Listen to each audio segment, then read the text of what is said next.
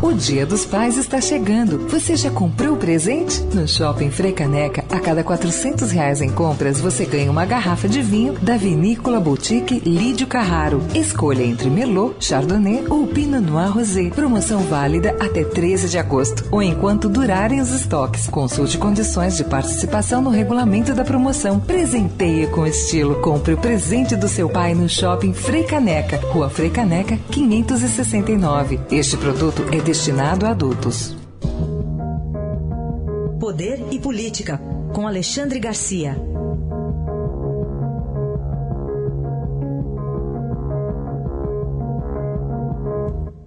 Alexandre, bom dia. Bom dia, Raíssa. Bom, temos aí, se eu tiver correto nas contas, 39 dias para o fim do mandato do Procurador-Geral Rodrigo Janot. É isso. É isso. O presidente Temer está pedindo afastamento dele dos casos que envolvem o presidente. É, porque ele enquanto houver bambu, lá vai flecha, né? Então, 39 dias de flecha, o presidente Temer ficou preocupado. Fez o que Lula faz em relação a Sérgio Moro, né?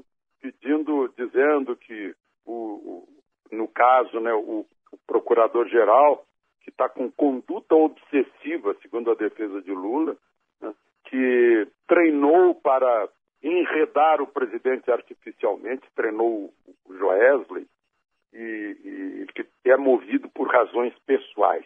Tem uma coisa no, no direito romano, isso é milenar, né? argumentum ad hominem, ou seja, o, o, a discussão se centra não nos, eh, nas razões da pessoa, mas na pessoa. Né? Pra, e, e achando algo negativo na pessoa, isso se transferiria para os, os argumentos dessa pessoa e anularia os argumentos. É, é uma velha tática uh, jurídica que Lula, a defesa de Lula também usa em relação a Sérgio Moro. Aquele, aquela van premier do, do Gilmar Mendes já uh, antecipou o que veio depois, né? Gilmar Mendes dizendo que o, o atual procurador-geral foi o, é o mais qualificado da história. Não, eu classifiquei de briga feia, e é mesmo uma briga feia. Enfim, Temer quer enfraquecer o que ainda vem. Né? Uh, isso significa sobrevivência na Câmara Federal, na, primeiro na Comissão de Constituição e Justiça e depois no plenário, né? uh, com, com, teoricamente com, a, com, o poder de repetir o score, se não houver um grande fato novo, se ainda for essa questão do Joesley e agora obstrução de justiça, que é ainda mais complicado. Né? Faz pouco tempo, uma delegada da Polícia Federal mostrou que só conversa não é obstrução de justiça, conversa entre as pessoas. Obstrução da justiça tem que haver o ato em si, a ação em si.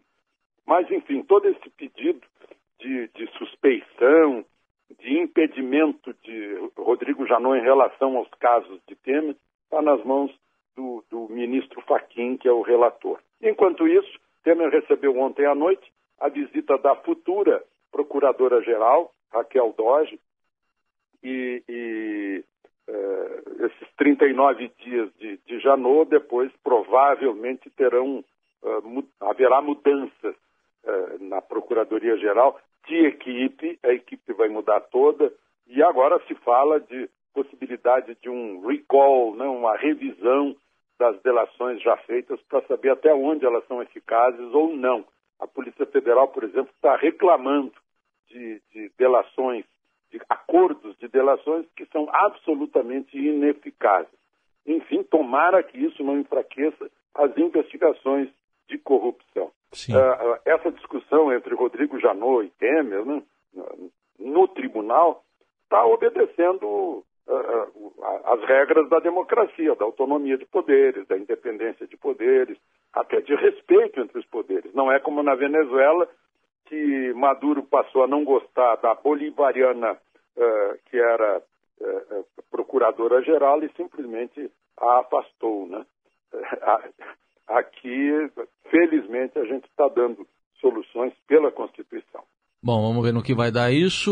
Bom, se o presidente Temer tivesse algum problema, é que ele não é parlamentar, mas se ele tivesse algum problema com, a, com o Conselho de Ética do Senado, aí estaria tudo resolvido também, né? É, aí é, é, é no grito mesmo, é. ganha-se no grito por lá. É, é, terrível que num parlamento em que a necessidade é de resolver parlamentando, né? aqui no Brasil, aqui no, no, no nosso parlamento, é, é, no, é no grito.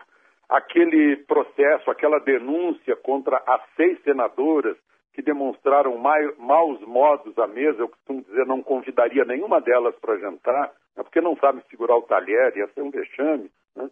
E, e foi para a comissão de ética para julgar, não, uma falta de ética evidente, né? lá na mesa, na mesa diretora do plenário, né?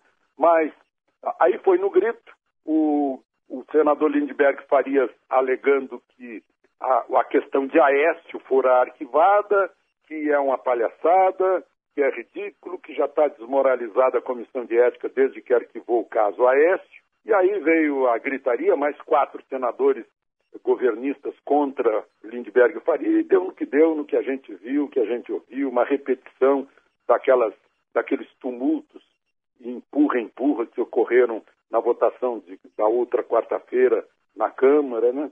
É, é uma pena, é uma pena. E eles vão fazer uma reforma política que não os prejudique, né? que possibilite a reeleição deles. Essa é que é a verdade. Muito bem. Cada um preocupado com o seu. Você citou de passagem a Venezuela aí, Alexandre, no primeiro comentário. Olha, Venezuela que é um destino, né? Um, um piloto. É. Ele me contou que estava comandando um voo de Boa Vista para o sul do país, para outras capitais, e, e chamou a atenção que de 160 passageiros, 130 eram venezuelanos. 130 venezuelanos embarcando, e venezuelanos pela, pelo que estavam vestidos lá, todos saem pobres da Venezuela, devem ter sido recebido alguma ajuda para sair de Boa Vista, porque Boa Vista está lotada de venezuelanos, não dá mais conta no, no atendimento na área social, na área médica principalmente, e eles estão vindo para o Brasil. O Brasil está com desemprego de brasileiros, nós já tem os haitianos com subempregos por aí, uh, talvez até trabalho escravo, a gente não sabe, mas os venezuelanos estão sendo despejados no Brasil também, estão fugindo, né? não estão sendo despejados, eles estão sendo são refugiados do Brasil. Enquanto isso, lá em Lima, países das Américas, né, inclusive da América do Norte, Canadá e México, Estados Unidos não, porque já considerou a, a Constituinte uma fraude. Né? Mas estavam todos os demais, menos Nicarágua do, da, da, América Central e aqui da América do Sul, Equador e, e, e Bolívia, mais evidentes, e o Uruguai, eu até agora não sei por que, que o Uruguai não foi, mas enfim. Saiu uma, uma resolução uh, isolando a Venezuela enquanto a Venezuela não voltar a ser um, um regime democrático. Este foi Alexandre Garcia, que volta amanhã à nossa programação com mais análise política. Até amanhã, Alexandre. Até amanhã.